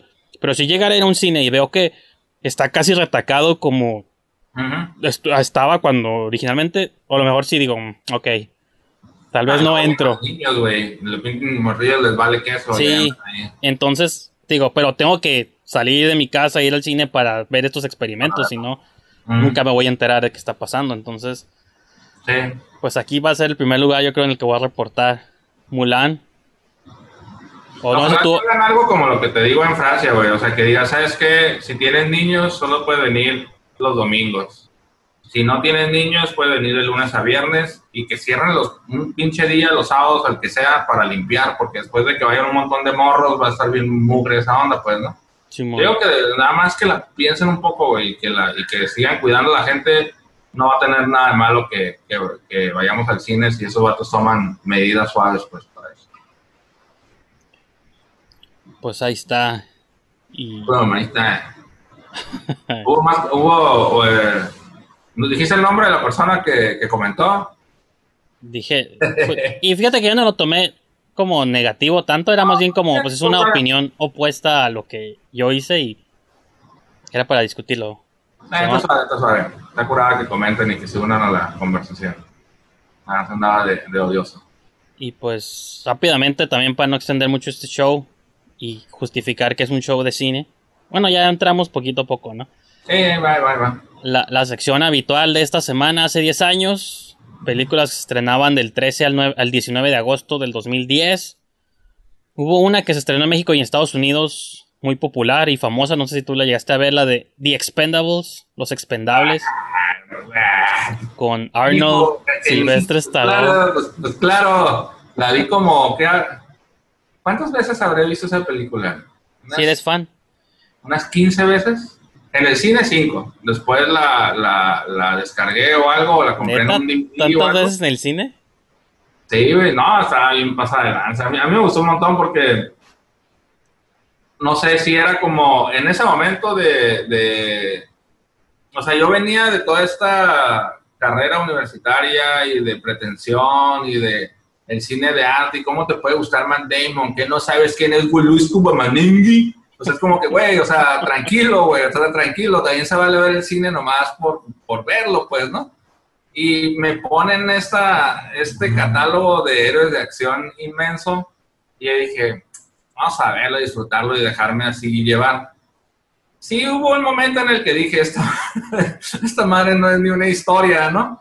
Pero no importa, pues, o sea, no importa, o sea, ¿quién, quién, quién esperaba? O sea, digo, Silvestre Stallone, ya, güey, o sea, ese güey demostró que sabe escribir y que sabe ganar Óscares, ya puede explotar lo que quiera y, y no hacer, esforzarse por nada más golpear, ¿no? O sea, No, y que, y que estaba curada verlos reunidos a todos porque por mucho tiempo en los 90 se rumoraba de que todos se odiaban, ¿no? Odiaban, pues, Bruce Willis, Stallone, Arnold y Chuck Norris. Bueno, no me acuerdo si sale en la Es algo 1. que ha cambiado mucho en nuestra generación y quiero que vuelva. Quiero que la gente piense que todos nos odiamos más, porque también me acuerdo, a mí siempre lo he dicho en un montón de programas, este, a mí me gusta un montón de Conan O'Brien. Y Sí. por mucho tiempo era que odiaba al Jay Leno. Ah. Y esa era como la pelea. Y el Jay Leno al David Letterman. Y era odio, odio, odio.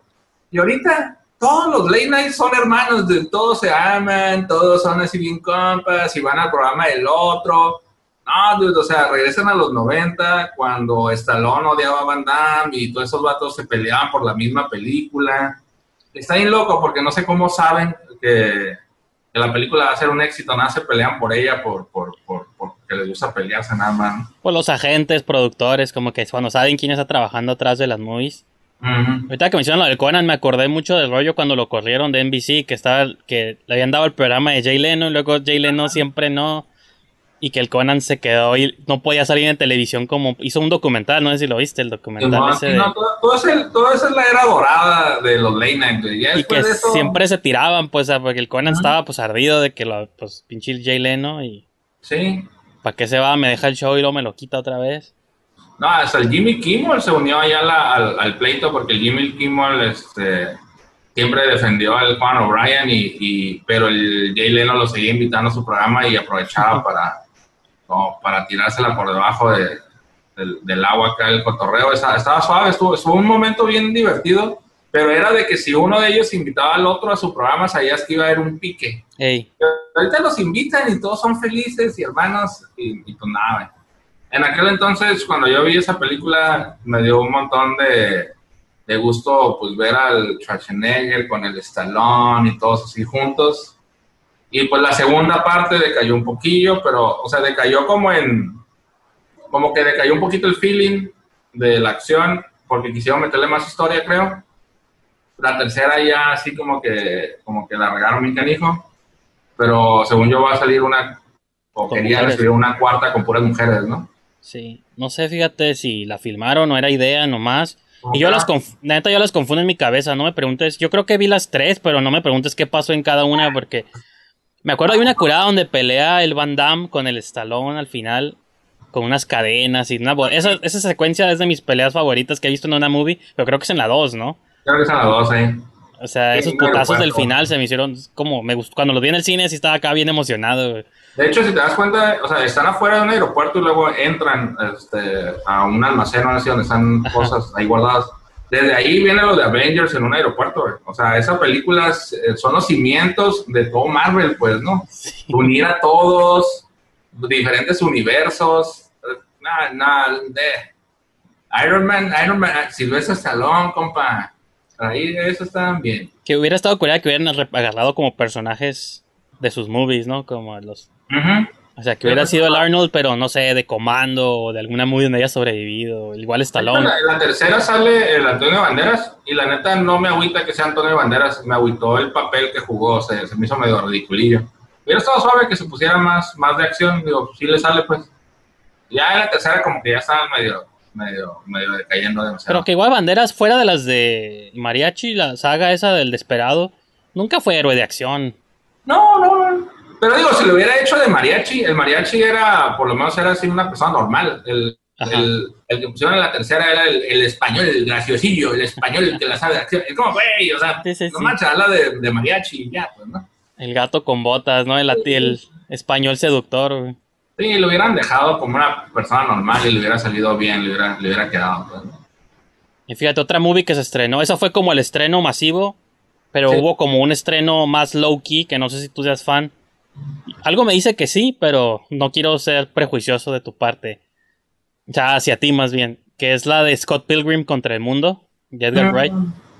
Esa movie, Sí. yo también, yo no la vi en cines, esa movie sí pasó bajo mi radar, la vi ya eventualmente después en video y sí, Pues sí, sí le llegó como al lado en aquel momento como más geek. Bueno, todavía soy geek, ¿no? Pero era Sí. como esa cura del momento. Ah, por ahí. No, por si la vi en el cine, yo creo que no. Pues A casi nadie la vio. la- Eh, En, en esa, en cuanto salió, pero pirata a lo mejor, pero no puedo haberla visto en el cine. No, salió en Estados Unidos, pero era como, digo, pasó así como desapercibida y creo que fracasó en taquilla. No sé si ha llegado siquiera a México, ya más adelante nos vamos a dar cuenta si la incluye a otra sección de, de estas.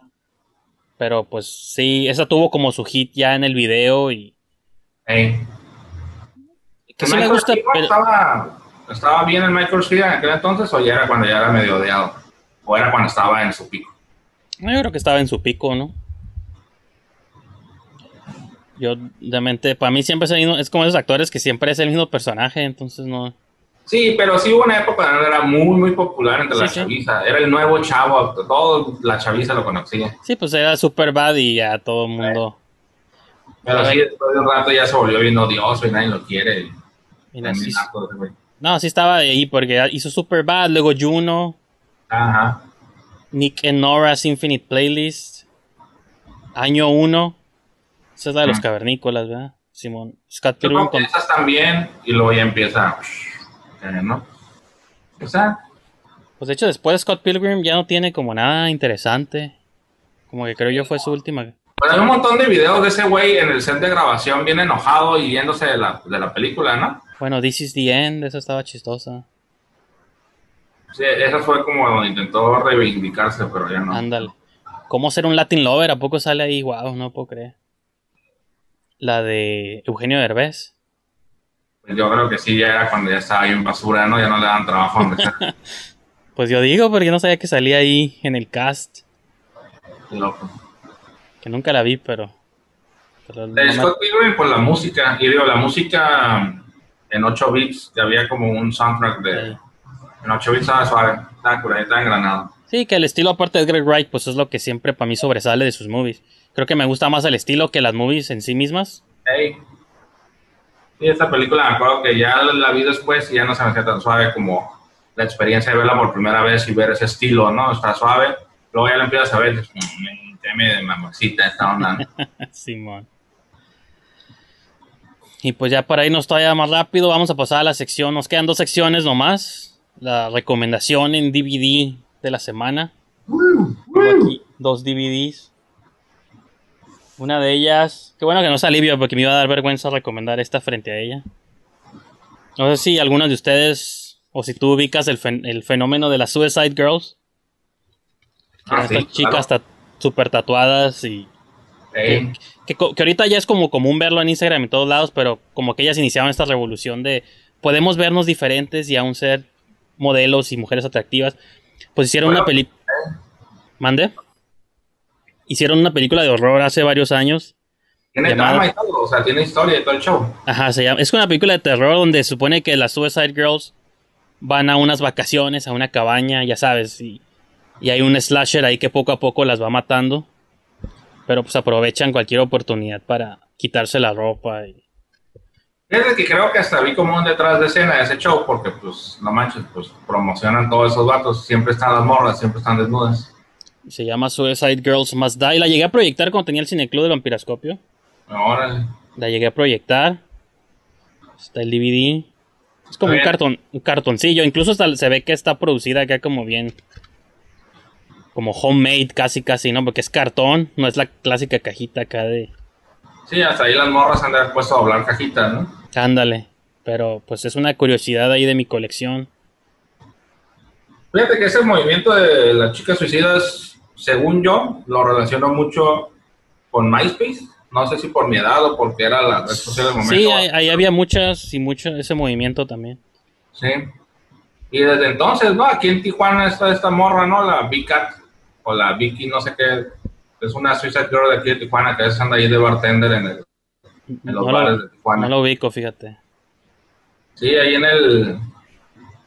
Bueno, no sé, pero a veces andan en todos los bares de, de Tijuana este, de bartender o haciendo shows y, y, me, y de ahí yo dije, entonces sigue esta onda de las Suicide Girls, que, que, que, que creí que era como más momentáneo nada más. No, sí existe todavía, pero te digo, y como que ya se propagó y ya hay como muchos imitadores. Incluso está chistoso porque antes tenía como que una compañía englobar gente. Ahora como que creo que es el poder de tú mismo te autopromueves, ¿no? Simón. Y eso lo han hecho como muchas modelos o actrices o porn stars o cosas así de que ya ellas son su, como su propia marca y no, no dependen como de una compañía o de alguien que las como que las promueva, ¿no? Entonces, ahorita al principio que hablábamos como de las redes sociales, quizá de las cosas positivas que les ha dado Sí. pues a muchas chicas es que no ocupan ya a un hombre que les diga cómo llevar su carrera, ¿no? Sino De hecho, pues un poco ligado, pero no es, no es lo mismo. De hecho, si estuviera Livia, espero no regarla, no, Livia, discúlpame, pero hizo que me acordara, pero no es lo mismo. El- ella es Suicide Girl también.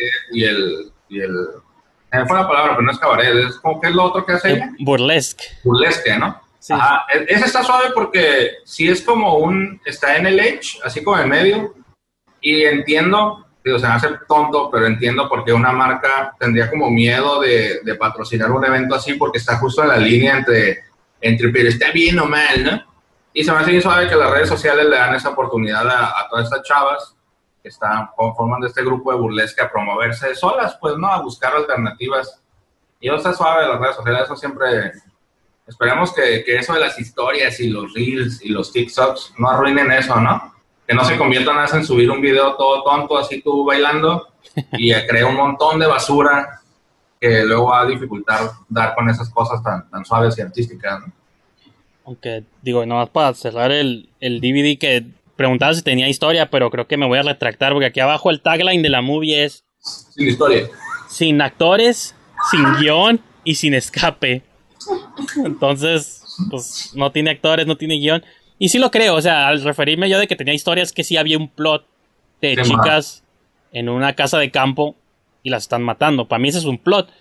Ya que si no lo escribieron o si está bien actuado, pues eso no quise juzgar yo tanto. Pero pues es como el plot de y llega el fontanero. Exacto. Y ya no es todo lo que les, les ocurrió a las morras.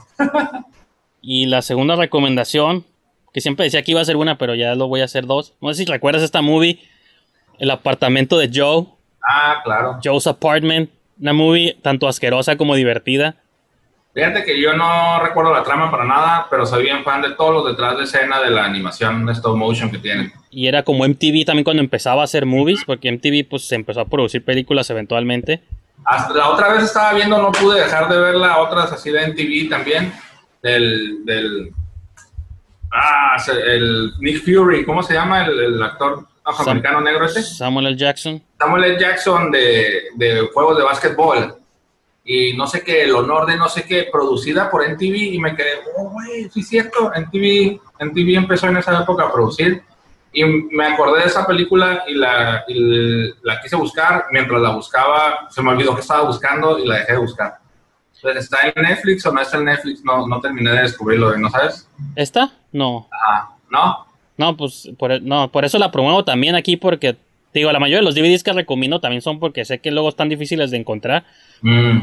Entonces esta yo nunca la he visto en alguna plataforma pues para verse, si no pues, ya lo hubiera visto porque sí digo, estaba estoy leyendo aquí que de la cuando es la fue la primer movie que produjo MTV Films en el 96.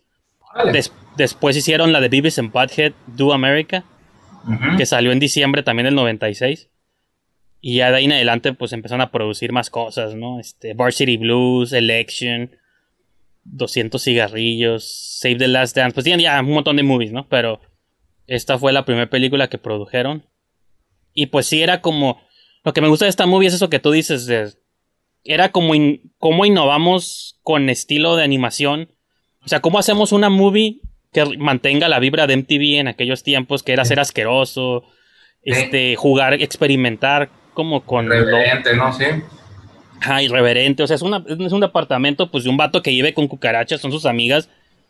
Y pues siempre le, lo meten como en pedos cuando está en su vida amorosa y cosas, porque pues la chica va al departamento del vato y pues lleno de cucarachas. Pero además, y digo, la, la segunda parte, o digo, la segunda película que saca en TV es Beavis and Butthead. Entonces, habla mucho de que no quisieron que Beavis and Butthead fuera la primera también. Querían empezar con algo que los diferenciara como una productora de películas, ¿no? Como, ahí les va el capítulo largo de una serie animada que, que ya nos Sí. pegó, ¿no? Entonces, está bien suave que digan esta película, este guion, ¿no? Y lo segundo es un poco la imagen de lo que antes era como vivir solo y tener un departamento. No era estar con tu smartphone bien fresa en el centro de San Diego y ay, no sé qué. Eso era ser soltero en aquel entonces y vivir por tu cuenta, ¿no? Ey. Entonces sí, sí es una vibra bien No, diferente. ¿Cómo son los incluso, 90? incluso los noventas, te das cuenta como el prototipo del, del protagonista cool Mm. tenía que tener como dejos de loser, ¿no? O sea, como Wayne's World, como... Eran vatos que sí eran como íconos de lo cool, pero Como vivían... el Wilson, ¿no? Owen Wilson, ¿cómo se llama su hermano también? El, el- Ah, el, ¿Quién de Wayne's son World? los dos actores, estos Wilson, que salen también, se hicieron muy aquel entonces con el Wes Anderson, hicieron una película, déjalo. Ah, sí, la de Battle Rocket. Sí, que Ajá. también era como la cura de... Ajá, como que en los noventas... eh, Ese tipo de actor, de carita, Sí, de, sí, sí. de como que sí te la creo, el Luke Wilson, ¿no? Simón. Una, una ondilla, es pelito largo negro, como hasta por aquí. Como que te lo imaginas en un video musical de una banda tipo Foo Fighters. O sea, Sí, todo, toda ajá, la te- pinta, ¿no? Pero tío, eran como los iconos y sí eran como losers también, pero pues no había, no había pedo, pues no era como vives en baje también, o sea, eran, eran losers, pero eran tus protagonistas y era como cool ser un perdedor. Ahora- Ahora la cura es como posar y fingir que tienes más cosas de las que realmente tienes, que no vives con cucarachas, güey. Sí, la- es- era un poco también como. ETV viene como de que no hay pedo ser diferente. Sí. Y ahorita estamos muy marcados con, con las tendencias y con que tienes seguidores, ¿no? Y que sí eres popular, ¿no? Entonces volvimos como a, a lo que a lo que estaba en contra según NTV, ¿no? Sí, se me hace Pues- como que está, está suave ver esa peliculita, ¿eh? No, sí, como dices tú, lo que está curada digo, es porque era como lo que MTV representaba en ese tiempo, gro- lo grotesco, eh, la animación experimental, este incluso. Y sí, digo, Joe's Apartment, pues es una movie que no. Pues, las pues sí, las cucarachas son como las de Men in Black, ¿no? Nomás que estas sí son cucarachas de verdad. Ey, Los de Men in Black pues, eran estos aliencillos ahí que agarraban cura fumando y tomando y pues pinches cucarachas ya. Está, está, está curada, digo, bueno, son como esas reliquias de los, no- de los tempranos noventas, pero creo que estas de las que se comentan un poco menos. Así que por eso se las recomiendo que la busquen por ahí. ¿Y qué más tenemos? Pues es, ajá, con eso concluyo la sección de DVDs de la semana. Ya nomás es tiempo a la nueva sección. Ya todo puras nuevas secciones, ¿no? No, es la sección de reviews, pero como Ángel siempre recomienda algo de movie, ya le voy a poner como Ángel nos recomienda algo de movie hoy.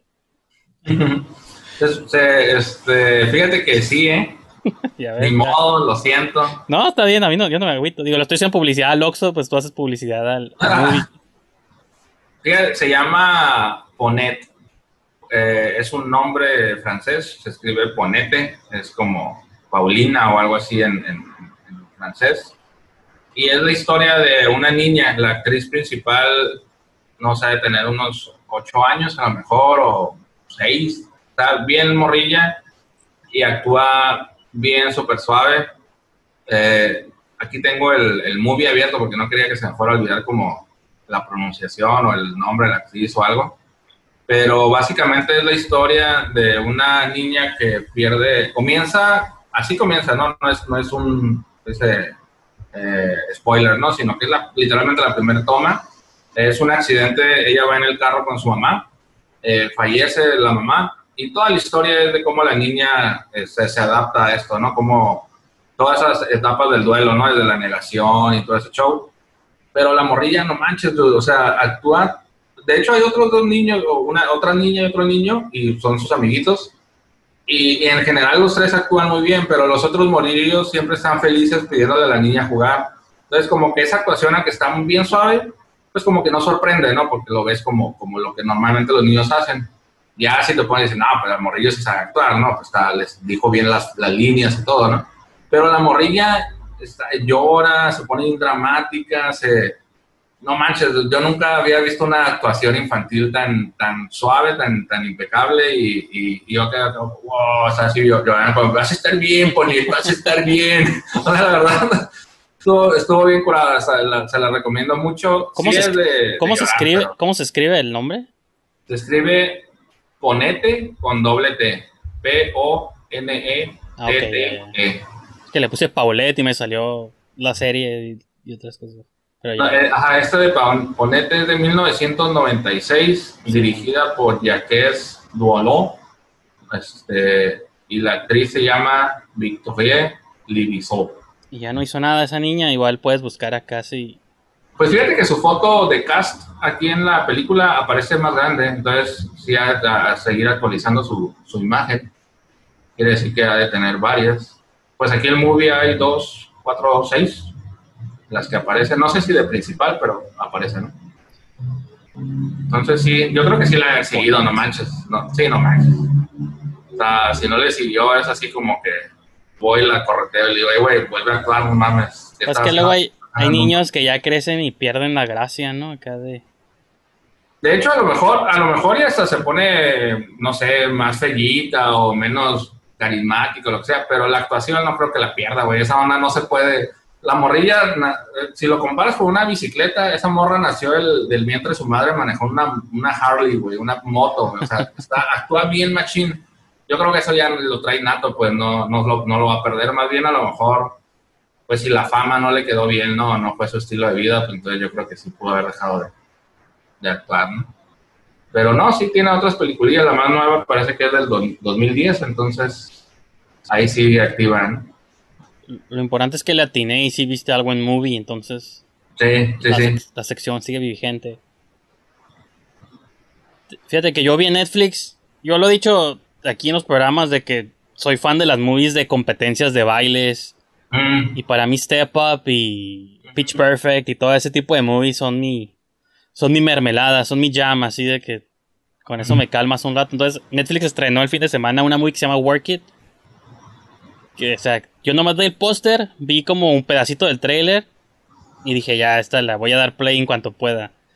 mm. Y sí, es la protagonista Sabrina Carpenter, que se llama la actriz, que es como cantante y, y Instagramer y ya. Hoy en día todos hacen de todo, ¿no? Pero Mm, pues en, en la movie ella es la protagonista, se supone que tiene que sacar buenas calificaciones para poder entrar a la universidad deseada, pero cuando va a hacer la entrevista para la universidad, como que se da cuenta que la entrevistadora es fan del baile y se supone que la escuela en la que la prepa en la que está ahorita la chica, pues tienen una clásica competencia de baile cada año. Entonces, con tal de quedar bien con la entrevistadora para entrar a la universidad, pues se inscribe a clases de baile, o más bien quiere hacer un grupo de baile, a pesar de que pues ella no es bailarina, ella es estudiosa, ella es, ella quería entrar por la vía pues de las calificaciones y los promedios, pero mejor va a intentar como por la vía del baile, porque al parecer eso es lo que lo que le va a, acces- va a hacer que entre más rápido. Entonces, la escuela pues ya tiene su equipo de baile, que ya sabes, todos son como perfectos, buenos, son medio douchebags todos, pero es el equipo que ha ganado tres años consecutivos. Y pues ella, el grupo que ella reúne son puros misfits, puros outcasts, puro lo, lo más bizarro. Su mejor amiga es como, sí estaba en el grupo de los principales, pero su mejor amiga pues le ayuda como a ensamblar el equipo. Y pues nomás, o sea, son como un ABC de historia, ya sabes qué va a pasar. Va a tener sus altos, sus bajos. Se va a enfrentar con un dilema al final de si realmente quiere ser bailarina o, o no. Se pone en riesgo su entrada a la universidad. Pues todos los beats de este tipo de movies. Pero a pesar de eso, yo siempre he querido que ese tipo de movies. Una, los beats los tienes que hacer bien. Y creo que lo logra. Y segundo, pues todo cae en el carisma del, del ensamble, ¿no? Del grupo de personajes. Y creo que todos los personajes del grupo están curados, pues cada uno tiene como sus diferentes, hasta incluso son como diferentes estilos de baile, porque cada son misfits, entonces, mm. y aparte es como inclusivo, entonces hay una chica hindú, una asiática, está un futbolista latino, está un pelirrojo, karateca, entonces todos incorporan como sus estilos de baile a una rutina que incorpora como un poco de todo. Y entonces eso lo hace como curada, ¿no? Y pues digo, se llama Work It. Es para teenagers, yo sé, es como medio Disney movie, pero Ah, pues, no, pues, o sea, a lo mejor entra en una categoría, pero eso no quiere decir que no se pueda disfrutar de ver la película. Y que por ejemplo Netflix sacó la de Kissing Booth, la 2, y yo vi la 1, la 1 más o menos me gustó, pero la 2 se me hizo súper chafa, ¿no? Y Mm. también, al final hay una competencia, es que lo puedes hacer mal o lo puedes hacer bien, creo que la de Kissing Booth 2 era una competencia de Dance Revolution, el, Mm. pues el clásico este arcade ya, pues, que, que todo, que hay competencias y todo el rollo. Pero sentí que en esa movie estaba como forzado y no lo sentí curada. En esta de Work It, que les digo, Aquí sí sentí que todas las piezas están como curadas y todos los personajes pues, están... Es como un Pitch Perfect Light. Para mí Pitch Perfect sigue siendo como perfecta o como la mejor de ese tipo de movies. Pero esta película creo que como para un público más joven no se queda no se queda mal. Y, Netflix tiene varias de, de baile, ¿no? Sí, he notado que tienen varias. Hay una que, que se llama Battle, como batalla, que yo me acuerdo que en su momento dije, pues bueno, vamos a darle una oportunidad. Y, y salí bien decepcionado del, del final. El final, todo el tercer acto lo empezó a arruinar. Y eran esos beats que tú dices, ¿no? Como que decide entre si seguir estudiando o bailar en las calles. Que decida por si seguir sus sueños o irse con, con este vato, ¿no? Y, pero así, todo lo que tú dices, o sea, no importa el beat, es como hacerlo bien. Me agüité bien canijo, dije, morra, ¿qué estás haciendo yéndote con el novio? Ese güey está ahí en basura, este, bla, así me enojó un montón.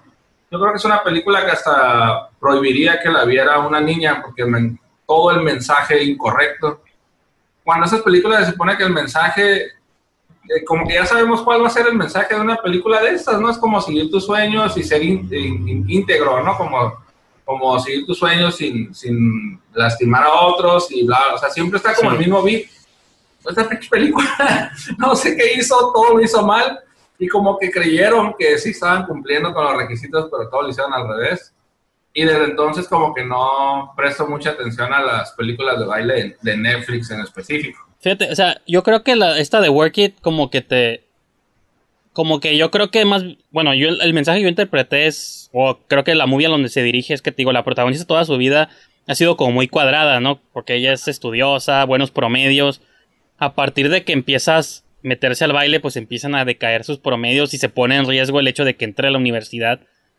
Pero descubrió su pasión y su amor por el baile. Entonces creo que la movie te quiere dar a entender como el de que no seas cuadrado y porque su decisión, digo, spoiler, pero pues prefiere el baile por encima del de su futuro en la escuela, ¿no? Y a mí ese, a lo mejor resonó conmigo porque yo soy de las personas que no terminaron la escuela y, y a pesar de que he hecho otras cosas de mi vida, pues nunca he dejado de perseguir mis pasiones por encima de que no me hubieran dejado el mismo profit si hubiera quizá continuado. Digo que comunicación también no es como que no estudié una ingeniería tampoco, ¿no? Acá Sí, tampoco era médico o algo así que digas, "Ay, güey". Eh, hubiera salido la misma de todos modos. ya salió, exacto, había estado haciendo videos de YouTube, ¿no? Y, pero el punto es de que me gustó esta idea de que creo que te, la movie te quiere decir, ok, tú tienes como tu, tu camino y a lo mejor la vida, por una razón que no puedes entender, te aventó como una curva, pero Sí.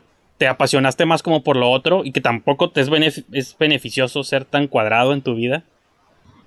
Es como, la, ella era Lisa Simpson y se convirtió como en Bart, ¿no? Entonces Sí, de algún modo, pero se hizo buena bailarina y también le abrió como otras puertas en escuelas de baile y cosas. Entonces, pues es como que desde chico aprendas que la vida vete por donde te vaya mejor, ¿no? Más o menos, no tanto. Sí, no puedes planear tu vida a los, a los cinco años, ¿no? Que te Entonces, te digo, eso es como yo lo interpreté más o menos. Alguien sí podría verlo por el lado opuesto de que cómo dejaste tu futuro seguro. Sí, es, es eh, la, una animación, adaptación de la del Principito, y sí sé que me acordara inmediatamente. No está esto en la historia del Principito el libro, pero la adaptaron a película y es una niña descubriendo la historia del Principito, ¿no? Y el Principito le da ese mensaje de que no sea tan cuadrada, de que se deje vivir y ser creativa. Y ponen ese personaje que tú estás diciendo, o sea, una niña que todos los días come a la misma hora, todos los días hace lo mismo, todo bien planeado porque en cinco años tiene que ir a la primaria con promedio de 10, todo así bien cuadradito, ¿no? Y como que tienes que entender también, no nomás tu, tu metáfora, el mensaje que quieres dar, sino también a tus personajes, ¿no?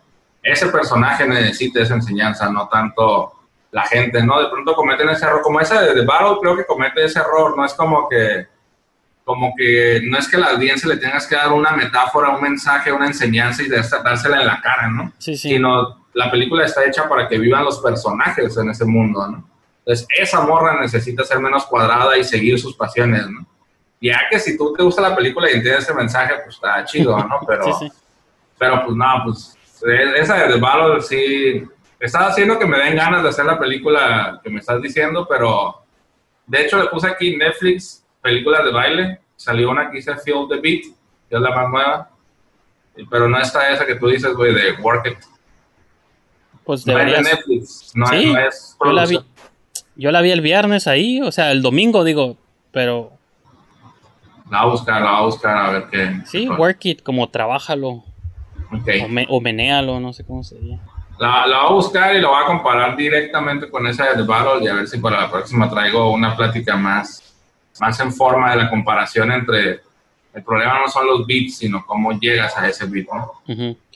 No, y lo que está curado es, digo, yo asumo porque la, yo asumo que la protagonista en la vida real, pues sí es bailarina, porque obviamente cuando en la movie hace la transición, Mames, Me pone a, mí a bailar ahí en una película, pues no mames, ¿no? pero lo que, lo que está curado, lo que me, es que creo que la protagonista sí te vende como esta idea de, de torpe, de siempre, digo, yo sé, todo está practicado y no, pero como de torpe a no saberte mover, al final cuando ya es una gran bailarina, como que siento que esos pasos sí vas tú como creciendo también como con el personaje y al final te sorprendes y como, ay, güey, sí sabía bailar, ¿no? O sí aprendió en poco tiempo, pues, ¿no? Y-